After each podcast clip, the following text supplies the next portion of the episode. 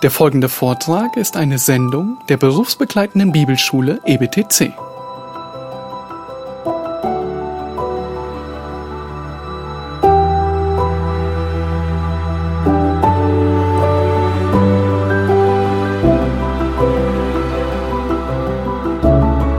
Zweitens, wie sieht es aus mit den Charakteristiken falscher Weisheit? Lass uns da zu dem zweiten Punkt gehen. Zuerst kam das Motiv, jetzt die Charakteristiken. Wie sieht falsche Weisheit aus? In Vers 15 spricht er über diese Weisheit, die vom Himmel kommt. Das ist nicht die Weisheit, die von oben kommt. Welche Weisheit? Die Weisheit, die bitter ist, die eifersüchtig ist, die selbstsüchtig ist, egoistisch, egozentrisch, Weisheit ohne Demut, ohne Liebe, Weisheit, der andere Menschen egal sind, die nur von ihren eigenen Begierden besessen ist. Diese Weisheit kommt nicht von oben. Was bedeutet es? Sie kommt nicht von Gott. Sie qualifiziert sich nicht als göttlich. Wahre Weisheit kommt von Gott. Das haben wir schon in genügend Schriftstellen gesehen. Auch in Jakobus 1, Vers 5 sieht man das. Wenn es euch jemand an Weisheit mangelt, so bitte er wen? Gott. Der allen gern und ohne Vorwurf gibt. So wird sie ihm gegeben werden. Gott ist die Quelle der Weisheit. Vers 17. Jede gute Gabe und jedes vollkommene Geschenk kommt von oben herab, von dem Vater der Lichter. Gott ist also die Quelle der Weisheit. Und er gibt sie denen, die ihn aufrichtig darum bitten. So wie er auch alle anderen guten Gaben gibt. Weltliche Weisheit hingegen, die Weisheit des Menschen, wie Paulus sie in 1. Korinther Kapitel 1 und Kapitel 2 beschreibt und nennt, ist nicht von Gott. Sie ist egoistisch und selbstsüchtig. Und jetzt gibt es drei Worte, mit denen er falsche Weisheit beschreibt. Erstens, sie ist irdisch. Zweitens, sie ist seelisch oder fleischlich. Und drittens, sie ist dämonisch. Und das sind alles sehr interessante Ausdrücke. Was sind die drei Feinde des Gläubigen? Und ihr wisst es, die Welt, das ist das Fleisch und der Teufel. Und die Weisheit, die nicht von oben kommt, ist erstens irdisch, das ist die Welt. Zweitens seelisch und sinnlich, das ist das Fleisch. Und drittens dämonisch, das ist der Teufel. Und das ist eine Charakterisierung der menschlichen Weisheit, die Gott ausschließt. Was meinen wir mit irdisch? Oh, ganz genau das, was das Wort sagt. Was das Ausmaß angeht, beschränkt es sich auf die Sphäre, auf den Bereich der Zeit und des Raumes. Zeit und Raum. Es kann nicht aus seinem Käfig heraus. Es kann nicht ausbrechen. Der Mensch befindet sich in diesem kleinen Kästchen, in einem Kästchen von Zeit und Raum. Ein Kästchen der Zeit und Raum. Draußen ist Gott und die ganze Ewigkeit die ganze ewige Wahrheit, aber der Mensch kommt aus seinem kleinen Kästchen nicht heraus. Und er stößt oben und unten an und links und rechts an die Grenzen, aber er schafft es nicht, aus diesem Kästchen herauszukommen. Sein Denken schließt jegliche geistliche Erleuchtung einfach von vornherein aus. Er steigt nie über das Niveau der materiellen Welt hinaus. Er befindet sich in einem geschlossenen System und ist eingesperrt. Alle Schlussfolgerungen, zu denen er kommt, sind Teil eines selbst konzipierten, selbst errichteten Systems. Er ist erdgebunden und deshalb zeichnet sich all seine Weisheit durch den Fluch seines eigenen gefallenen Zustandes aus. Und dieser Fluch ist in erster Linie sein Hochmut und seine Selbstsucht. Alles, was die Welt ausspuckt, alles, was sie hervorbringt sozusagen, ist deshalb zunehmend immer selbstsüchtiger. Es wird immer selbstsüchtiger. Ist das euch schon mal aufgefallen? Mir fällt es immer wieder auf. Tut, was euch gefällt. Oh, mach, was dir gerade in deinen Kram passt. Das ist der typische Geist der nicht erlösten Menschen. Befriedigt eure eigenen Gelüste und Bedürfnisse, was ihr wollt. Lasst niemanden in eure kleine Privatsphäre eindringen. Dieses endliche System nicht erlöster Menschen, die Gott nicht kennen, verlangt nur irdische Weisheit und nicht mehr. Das ist alles. Alles beschränkt sich auf die Korruption dieses menschlichen Systems. Und sie durchdringt seine Philosophie, seine Bildung und jede Dimension seines Lebens. Und zweitens sagt Jakobus, ist diese Weisheit seelisch. Und das griechische Wort Psychikos bedeutet fleischlich und bezieht sich auf das Leben eines Menschen. Auf sein Fleisch. Seine Menschlichkeit, seine Gebrechlichkeit, was immer auch zum Leben der natürlichen Welt gehört. Und damit hat Psychikos zu tun mit dieser Welt. In 1. Korinther 2, Vers 14 heißt es, der Psychikos-Mensch, der natürliche Mensch, aber nimmt nicht an, was vom Geist Gottes ist. Er ist sinnlich. Alle seine Gefühle, Impulse und sein Appetit sind wieder eingeschlossen in einem in sich geschlossenen und gefallenen und korrupten System. Und aus dem nicht erretteten Herzen und dem nicht erlösten Geist bringt der Mensch seine gesamte menschliche Weisheit hervor. Sei es Soziologie oder Psychologie oder sonstige Philosophien oder Pädagogik und was auch immer. Der Mensch versteht den Menschen, die Probleme des Menschen und die Lösung dafür nur aus rein humanistischen, fleischlichen und aus einer sinnlichen Perspektive. Das ist die Weisheit der Welt. Sie ist erdgebunden, sie ist beschränkt auf die Sphäre der Zeit und des Raums, den gefallenen Zustand einer korrupten Menschheit. Zweitens ist sie bestenfalls eine Reflexion seiner Menschlichkeit seiner Fleischlichkeit, seines sinnlichen Charakters. Und das heißt, sie erhebt sich nicht über seine körperlichen Impulse hinaus. Drittens ist sie dämonisch. Das ist das Adjektiv von Dämon.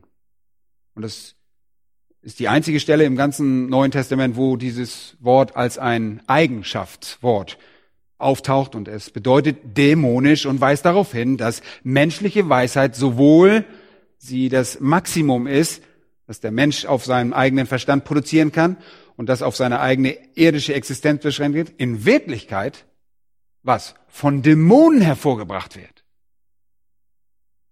In Wirklichkeit stammt das von Dämonen. Dämonen, die vom selben bösen System gefangen genommen wurden wie die Menschen. Und das ist genau das, was Paulus sagt, als er Timotheus schreibt. Erinnert ihr euch? Und sagt, der Ehelehrer würden sich Lehren von Dämonen zuwenden durch die Heuchelei von Lügenrednern. Das ist dämonisch. Irdische Weisheit, pass gut auf, irdische Weisheit wird durch Dämonen hervorgebracht. Sie reflektiert sinnliche Gefühle und geht nicht weiter, als der gefallene Zustand des Menschen es erlaubt. Und das ist erdgebundene, sinnliche, dämonische Weisheit. Und so leben die meisten Menschen. Aber was sagt Satan? Satan sagt, das nennt er Weisheit.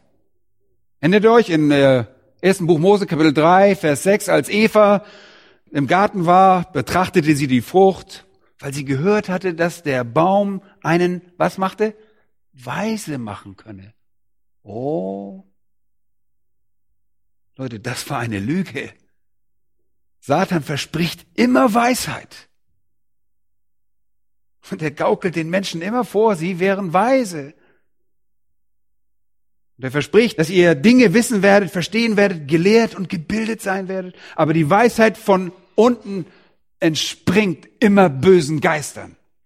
Sie entspringt gefallenen Engeln das sind Dämonen. Sie entspringt Satan und seinen Agenten, die sich als Diener des Lichts maskiert haben, während sie in Wirklichkeit Diener der Finsternis sind. Leute, das, was menschliche Verderbtheit so verheerend macht, ist, dass der Mensch wohl intelligent ist, aber gleichzeitig auch verderbt ist. Und diese Mischung ist einfach tödlich. Dämonische, natürliche, erdgebundene Weisheit reicht nie an Gott heran. Sie reicht niemals an Gott heran. Sie veranlasst einen Menschen dazu, überheblich selbstzufrieden, unmoralisch, arrogant und selbstgenügsam zu sein. Oh, die brauchen keinen Gott. Sie gehen einfach ihren eigenen Impulsen nach.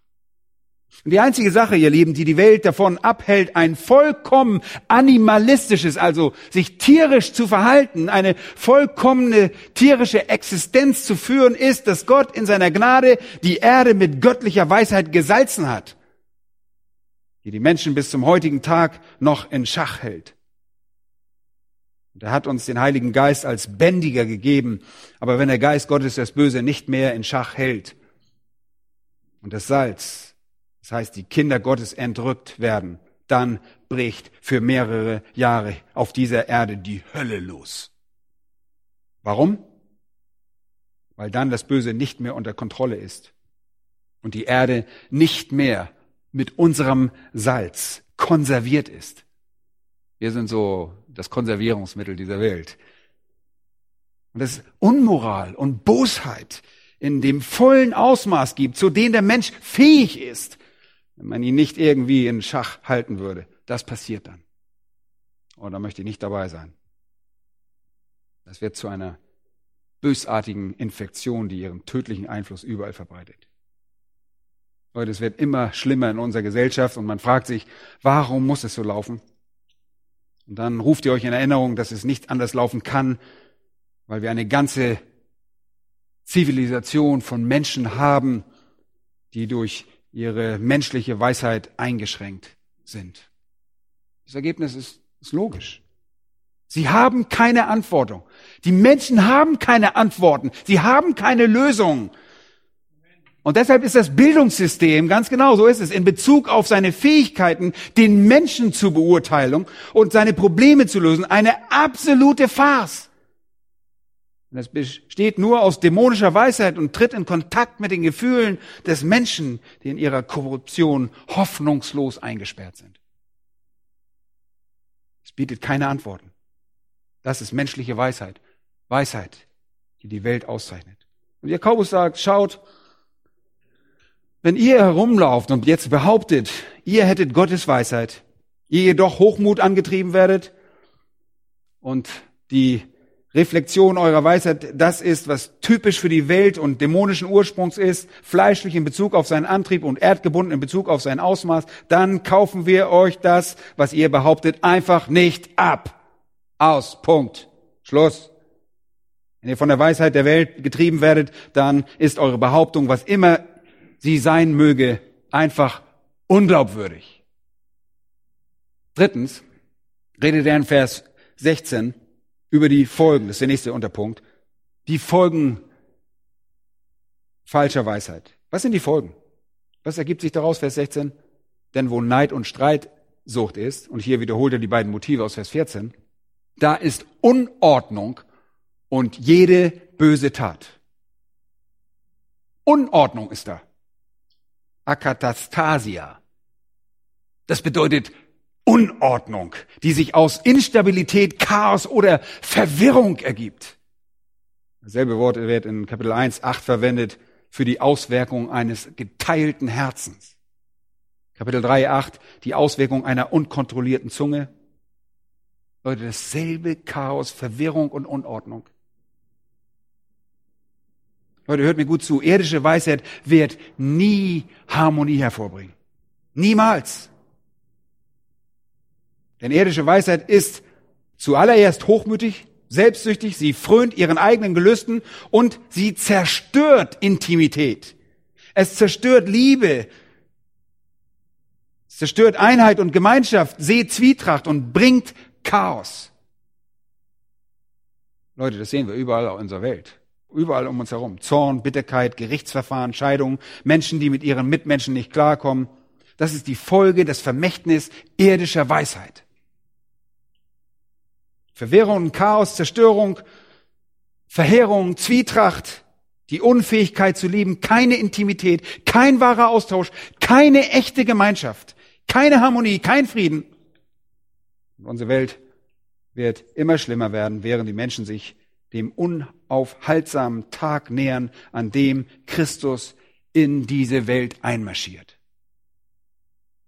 Die Folge falscher Weisheit ist also zuerst Verwirrung, Chaos, eine völlige Unordnung. Zweitens, jede böse Tat. Das bedeutet genau, was da steht. Im besten Fall bedeutet das faulos, wertlos. Im schlimmsten Fall bedeutet es abscheulich. Jede wertlose, abscheuliche Sache. Sie bedeutet das Böse nicht unter dem Aspekt seiner aktiven oder passiven Bösartigkeit, sondern vielmehr unter dem Aspekt ihrer absoluten Nutzlosigkeit, der absoluten Unmöglichkeit dass daraus jemals irgendetwas Gutes, irgendein Gewinn entsteht.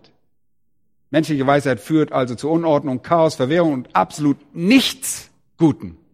Nichts. Das ist ziemlich unverblümt, ihr Lieben, aber absolut wahr. Es ist absolut nichts Gutes. Und das Wort Sache oder Tat, das ihr in jeder böse Tat seht, ist im Griechischen Pragma. Pragmatisch. Diese Weisheit bringt absolut nichts hervor, das pragmatisch betrachtet irgendwelchen Wert hat. Gar nichts. Im besten Fall bringt sie wertlose Dinge hervor. Im schlimmsten Fall abscheuliche Dinge. Und das kann ganz gewiss nicht von Gott sein. Deshalb sagt Jakobus also, wer weise ist, dann zeige er es uns. Wir wollen es sehen. Wenn ein Mensch behauptet, die wahre Weisheit Gottes zu besitzen, wenn er behauptet, wahren Glauben zu besitzen und den Herrn Jesus zu kennen, aber sein Herz ist voll von bösen Motiven, die auf jeden selbstsüchtigen Hochmut ausgerichtet sind und seine Lebensweise ist irdisch und sinnlich und dämonisch und das Produkt seines Lebens ist Chaos und Zwietracht und Unordnung und Verwirrung und nichts von Wert, allerdings reichlich Böses, dann ist es nicht die Weisheit Gottes. Dann lügt derjenige oder widerspricht dem, was offensichtlich die Wahrheit ist.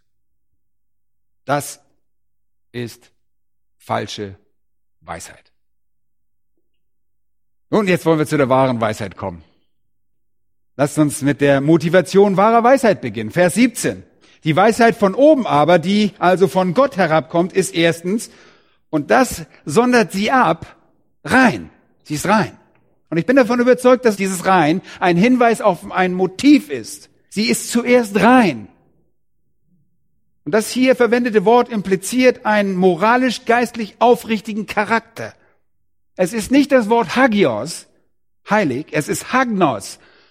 Und das hat mehr mit geistlicher Integrität und moralischer Aufrichtigkeit zu tun. Frei von bitteren Neid und Selbstsucht, frei von arroganter Selbsterhöhung.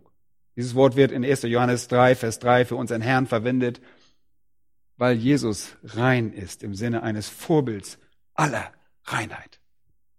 Das Motiv für Gottes Weisheit ist also zuallererst Reinheit. Leute, zeig mir einen Gläubigen und ich zeige dir eine Person, deren Herz reine Wünsche hegt. Dieser Gläubige will im tiefsten Innersten Gottes Willen tun, will Gott dienen, will Gott lieben. Paulus sagt in Römer 7, selbst wenn ich sündige, tue ich, was ich nicht will. Ich will das gar nicht. Und trotzdem habe ich wieder gesündigt was ich nicht tun will. Und David fleht, entsündige mich mit Isop. So werde ich rein, wasche mich, so werde ich weißer als Schnee. Wahre Gläubige hasst seine Sünde. Und tief aus seinem Innersten steigt eine Sehnsucht nach dem empor, was sauber und rein und heilig und gut und ehrlich ist. Er schreckt vor Verunreinigung zurück.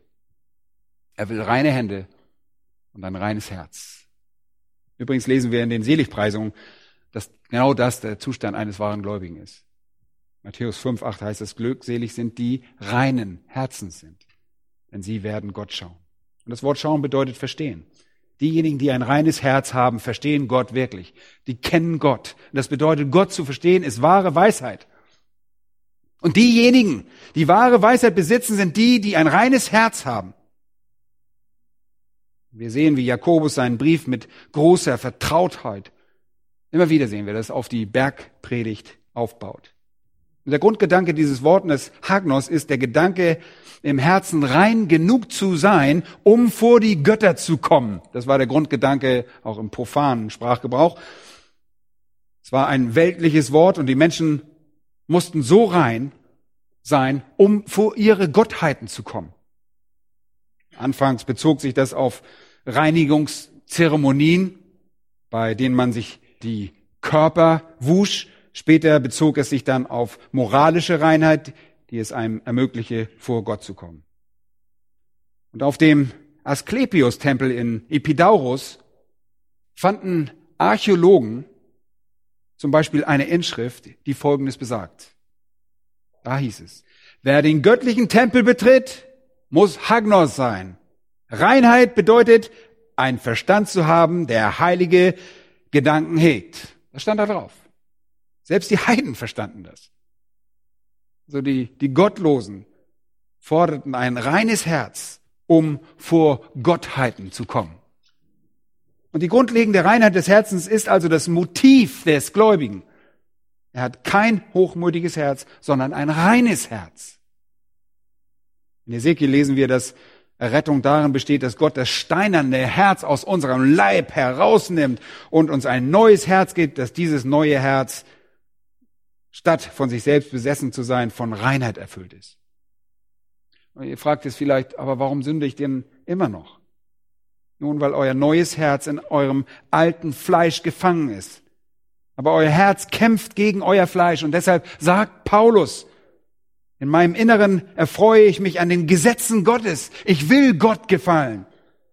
Und es ist dieses hartnäckige, korrupte Fleisch, die noch unerlöste Menschheit, die das Begehren in meinem Inneren zunichte macht. Aber in einem wahren Gläubigen steckt ein reines Herz. In jedem Gläubigen. Das Motiv ist also Reinheit. Achtet einmal in Vers 17 auf das Wort so dann, Epeta. Und das Wort gleich danach, das setzt das Wort rein ab vom Rest dieser Liste. Auch das veranlasst eigentlich zu der Vermutung, dass Jakobus das Wort rein hier als Motiv anführt und nicht als eine Charakteristik wahrer Weisheit. Ich weiß nicht, ob ihr dem folgen könnt, aber es wird in gewisser Weise von den anderen folgenden Worten abgehoben. Und deshalb glaube ich, dass es zum Motiv gehört und nicht nur zu diesen normalen Charakteristiken, die gleich noch aufgeführt werden. Und nachdem er Reinheit als Motiv angeführt hat, sagt er dann an die nächster Stelle, hier sind jetzt die Qualitäten, die wahre Weisheit auszeichnen. Was sind diese Charakteristiken wahrer Weisheit? Im Vergleich zur letzten Art von Weisheit, die irdisch, seelisch und dämonisch war, ist diese Art von Weisheit erstens friedfertig. Erenikos friedliebend, den Frieden fördernd. Was sagen die Seligpreisung? Selig, glückselig sind die Friedfertigen. Die Friedfertigen. In Matthäus 5,9. Auch hier sehen wir wieder diejenigen, die typischerweise als Söhne Gottes bezeichnet werden. Friedfertige. Die Weisheit Gottes stiftet keine Verwehrung, sie stiftet keine Unordnung, Sie erhöht sich nicht selbst, sie ist friedliebend, sie stiftet Frieden und sie schließt keinen gottlosen Waffenstillstand, also nur einen Kompromiss mit der Wahrheit, sondern sie schließt Frieden. Zweitens sagt er, die Weisheit von oben sei gütig. Und das ist ein wunderbares Wort, das sich offen gesagt sehr, sehr schwer übersetzen lässt. Ein Autor bezeichnete es als süße Angemessenheit oder süße Vernunft. Und der Kommentator William Barclay sagte in Bezug auf die Übersetzung, es sei das schwierigste griechische Wort von allen.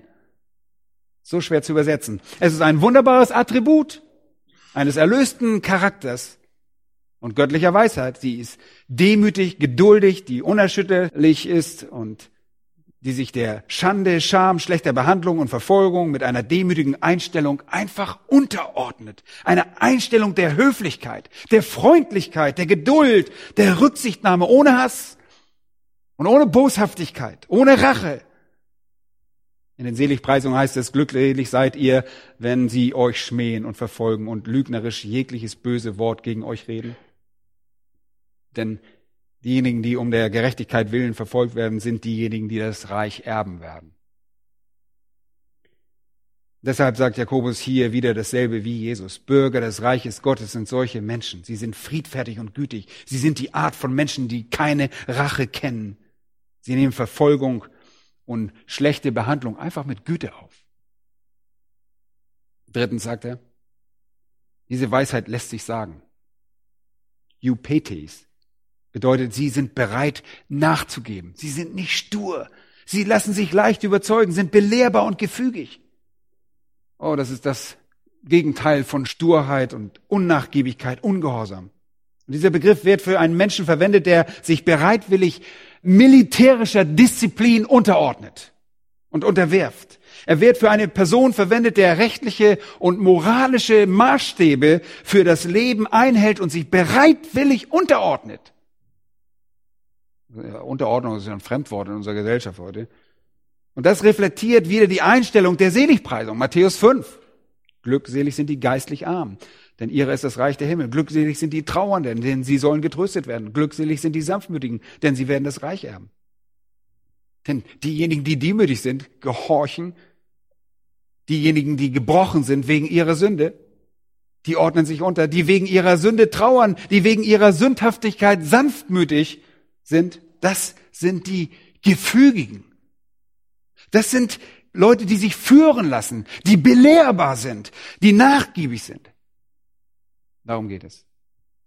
Viertens, Jakobus sagt, jemand, der sich durch wahre göttliche Weisheit auszeichnet, ist voller Barmherzigkeit. Barmherzigkeit. Und das ist eigentlich die Sorge um das Wohlergehen von Leuten, die leiden. Nicht nur indem wir Menschen vergeben, die uns Unrecht getan haben, sondern auch indem wir voller Erbarmen die Hand nach denen ausstrecken, die leiden. Wenn Leute als Barmherzigkeit beschrieben werden, Güte und Erbarmen demonstrieren, dann legen sie wieder eine Einstellung aus den Seligpreisungen an den Tag. Hört einmal Matthäus 5, 7. Glückselig sind die Barmherzigen, denn sie werden Barmherzigkeit erlangen. Das ist die Weisheit Gottes. Und ein Beweis lebendigen Glaubens, eines verwandelten Lebens, die Sorge um das Wohlergehen anderer. Das ist, was Johannes in 1. Johannes sagte, die Liebe für andere eurem Bruder gegenüber nicht erbarmungslos zu sein, wenn ihr ihn leiden seht. Johannes sagt, wenn ihr das tut, wie kann dann die Liebe Gottes in euch wohnen? Und er sagt dasselbe, wie Jakobus es hier an dieser Stelle tut. Und dann, der nächste Punkt, ist diese Weisheit voll guter Früchte. Vers 17, voll guter Früchte. Das bedeutet einfach alle guten Werke. Eine breite Vielfalt geistlicher Werke. Und das gleicht den Seligpreisungen sehr. Glückselig sind die, nach Gerechtigkeit hungern und dürsten. Das sind diejenigen, die das umsetzen. Das ist ein Mensch, dessen Leben sich in guten Taten ausdrückt.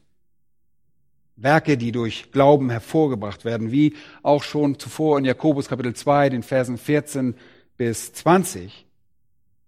Eine breite Vielfalt geistlicher Taten, die Frucht des Geistes, die Frucht der Gerechtigkeit, die auch in Philippa Kapitel 1, dort in Vers 11 zu sehen ist und erwähnt wird. Die Weisheit Gottes ist also eine wunderbare und einzigartige Sache. Sie ist friedfertig, wie die Friedensstifter in den Seligpreisungen. Sie ist gütig im Sinne von süßer Angemessenheit oder Vernunft oder Abwesenheit von Rache. Sie nimmt Verfolgung und Misshandlung ohne Vergeltung hin. Sie lässt sich sagen, ist bereit nachzugeben, ist belehrbar, lässt sich leicht überzeugen, ist gefügig, wie jene in den Seligpreisungen, die sanftmütig sind und die Erde erben. Und sie ist voller Barmherzigkeit, also voller Erbarmen gegenüber Notleidenden. Und statt das ihre zu suchen, sucht sie die Interessen anderer. Sie ist voller Früchte. Das bedeutet, sie offenbart, was gut und vornehm und gerecht vor Gott ist, wie diejenigen, die nach Gerechtigkeit hungern und dürsten. Und dann sagt Jakobus in Vers 17, sie ist unparteiisch. Das ist die einzige Stelle im Neuen Testament, wo dieser griechische Begriff verwendet wird. Er bedeutet unerschütterlich. Diese Weisheit ist in ihrer Hingabe nicht gespalten. Da ist kein Schwanken, keine Verschiebung. Da hängt man nicht sein Fähnchen in den Wind. Diese Weisheit ist gleichbleibend und unparteiisch. Kapitel 2 hat Jakobus über Parteilichkeit gesprochen und die Gunsterweisung gegenüber den Reichen angeprangert. Aber dieser Mensch, dieser Mensch hier, der unerschütterlich ist, ist nicht so. Er schwankt nicht. Das ist der treue, vorbehaltlose, absolut aufrichtige Mensch, der sich voller Glauben Gott ergibt. Und in der Bergpredigt ist das der Mensch, der sein Licht ständig vor den Leuten leuchten lässt. Dass diese die guten Werke sehen und den Vater im Himmel preisen können. Unerschütterliche, unparteiische Hingabe, alle Personen gleich anzusehen und nie in der Hingabe zu schwanken. Ist das nicht wunderbar? Und schließlich Nummer sieben, frei von Heuchelei. Vollkommen aufrichtig wahrhaftig, nicht vorgetäuscht, nicht simuliert, keine Täuschung, keine Maske, einfach keine Heuchelei. Und das ist der Höhepunkt wahrer Weisheit. Wollt ihr wissen, was ein wirklich weiser Mensch ist? Es ist ein Mensch, der diese Art von Lebensweise offenbart. Diese Art von Verhalten. Und hört mal gut zu. Da Christus unsere Weisheit und Christus die Verkörperung all dieser Charakteristiken ist, werden die Charakteristiken, wenn Christus Einzug in euer Leben hält, zu euren und zu meinen Charakteristiken, zu meinen Merkmalen. So wie Christus sein Leben durch mich lebt, kommen auch diese Charakteristiken durch mich und scheinen hindurch, durch uns Gläubige. Wenn ein Mensch also von sich behauptet, er habe wahre Weisheit und reine Motive und ein Verhalten, das Friedfertigkeit liebt, ein Verhalten, das Demut zeigt und geduldigen, nicht rachsüchtigen Geist, süße Vernunft, die Bereitschaft, sich gehorsam zu fügen, die Gewohnheit, barmherzig gegenüber anderen zu sein, eine Vielfalt von gerechten Werken, die anderen geistlich Gutes tun und ihnen nutzen, ein ungeteiltes Bekenntnis zu Gottes Wahrheit, wenn er behauptet, er sei unparteiisch gegenüber allen und all das ist aufrichtig und echt, dann, so sagt Jakobus, zeigt dieser Mensch, dass er wahre Weisheit besitzt. So einfach ist es. Es geht nicht darum, dass ihr in eurem Leben alles auf einmal habt, was ihr haben solltet, sondern vielmehr darum, dass ihr etwas davon besitzt und genug davon habt, um das Leben Gottes in euch zu zeigen. Man hat nie so viel, wie man haben sollte, oder? Ich jedenfalls nicht. Aber wenn ihr gar nichts davon habt, dann fehlen die Beweise errettenden Glaubens. Nun, was bringt dieser letzte Punkt hervor? Was sind die Folgen wahrer Weisheit? Vers 18. Habe mich lange schwer getan, diesen Vers zu verstehen. Lange drüber nachgedacht. Die Frucht der Gerechtigkeit, seht mal, womit wahre Weisheit hier gleichgesetzt wird mit der Frucht der Gerechtigkeit. Gerechtigkeit wird mit wahrer Weisheit gleichgesetzt, weil Weisheit gerechtes Leben ist. Die Frucht der Gerechtigkeit aber wird gesät, und das ist wirklich ein merkwürdiges Bild. Frucht wird gesät. Normalerweise werden Samen gesät. Aber andererseits wird Frucht, die geerntet wird, zu Samen für die nächste Ernte. Stimmt's? So ist es. Ist es nicht interessant, was er hier sagt? Die Frucht der Gerechtigkeit wird in Frieden denen gesät, die Frieden stiften. Das ist das unausweichliche Gesetz des Sehens und Erntens. Wo es wahre Weisheit gibt, wahre Gerechtigkeit, ist die wahre Gerechtigkeit, die verwirklicht wird, eine Frucht. Aber diese wahre Gerechtigkeit, die Frucht ist, wird zusammen und erzeugt mehr wahre Gerechtigkeit. Könnt ihr das sehen? Es ist das Gesetz des Sehen und Erntens während ihr die Frucht der Gerechtigkeit seht, bringt sie gleichzeitig mehr Gerechtigkeit hervor. Der kontinuierliche Prozess, der Kreislauf der gerechten Frucht, ein gerechter Akt, der von dem Feld wahrer Weisheit geerntet wird, wird zum Samen, aus dem wieder eine andere Frucht erwächst. All das geschieht in Frieden. Das ist die harmonische Beziehung zwischen dem Menschen und Gott, und den Menschen untereinander, durch die, die Frieden stiften. Wir tun das und wir profitieren davon. Und der letzte Ausdruck ist, die Frieden stiften. Aber das Beste, was wir darüber sagen können, ist, dass Gerechtigkeit in einer Atmosphäre des Friedens gedeiht, in den Händen von Friedenstiftern. Und die Quintessenz bei Friedenstiftern ist, dass sie sich selbst nicht wichtig nehmen. Ist euch das mal aufgefallen? Jakobus folgt also einem sehr klaren Gedankengang hier. Wenn jemand von sich behauptet, ein Christ zu sein, muss er das dadurch beweisen, wie er lebt. Und nichts überzeugt mehr als die Art von Weisheit, die sich in seinem Verhalten offenbart. Gottes Weisheit wird sich also in unserer Lebensweise offenbaren.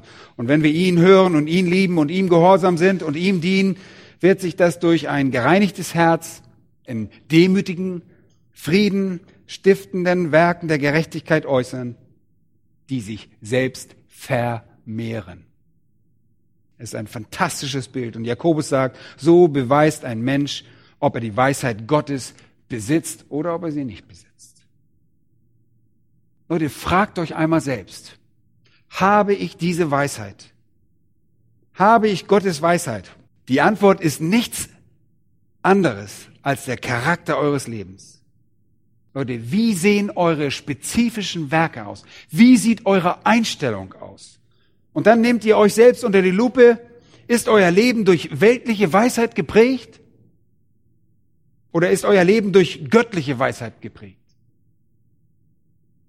Und vielleicht sagt ihr, ich weiß nicht genau, wo ich stehe. Vielleicht bin ich irgendwie mittendrin. Und dann solltet ihr lieber auf die Knie fallen und herausfinden, auf welcher Seite ihr steht. Vielleicht seid ihr auf der Seite der weltlichen Weisheit, aber ihr seid schon so lange von Christen umgeben, dass ihr euch einige ihrer Angewohnheiten angelegt und angewöhnt habt.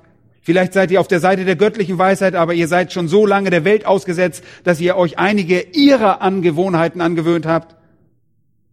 Wenn ihr Probleme habt, herauszufinden, wo ihr steht. Leute, dann seid ihr wirklich in einer verzweifelten Situation. Leute, die zu Christus gehören, sollten sich ohne jeden Zweifel durch Gottes Weisheit auszeichnen. Ich möchte kurz zusammenfassen. Weisheit ist gleichbedeutend mit Lebensweise. Und den Zugang zur Weisheit erhalten wir durch Glauben an Gott in Jesus Christus.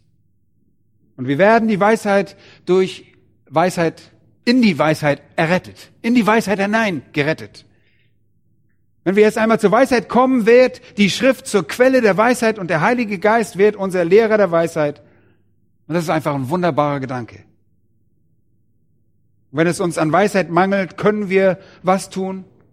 Wir können Gott bitten. Wir sind also in die Sphäre der Weisheit vorgedrungen. Wir besitzen die Offenbarung der Weisheit und der Lehrer der Weisheit wohnt in uns. Wo auch immer es uns an Anwendung der Weisheit mangelt, können wir Gott bitten, der uns gern und ohne Vorwurf gibt. Und deshalb sagt Paulus in Epheser 5, Vers 15 folgende praktische Worte. So seht nun sorgfältig darauf, wie ihr euer Leben führt. Nicht als Unweise, sondern als Weise wenn ihr Gottes Weisheit besitzt, so sagt Paulus, solltet ihr entsprechend wandeln. Lasst uns beten.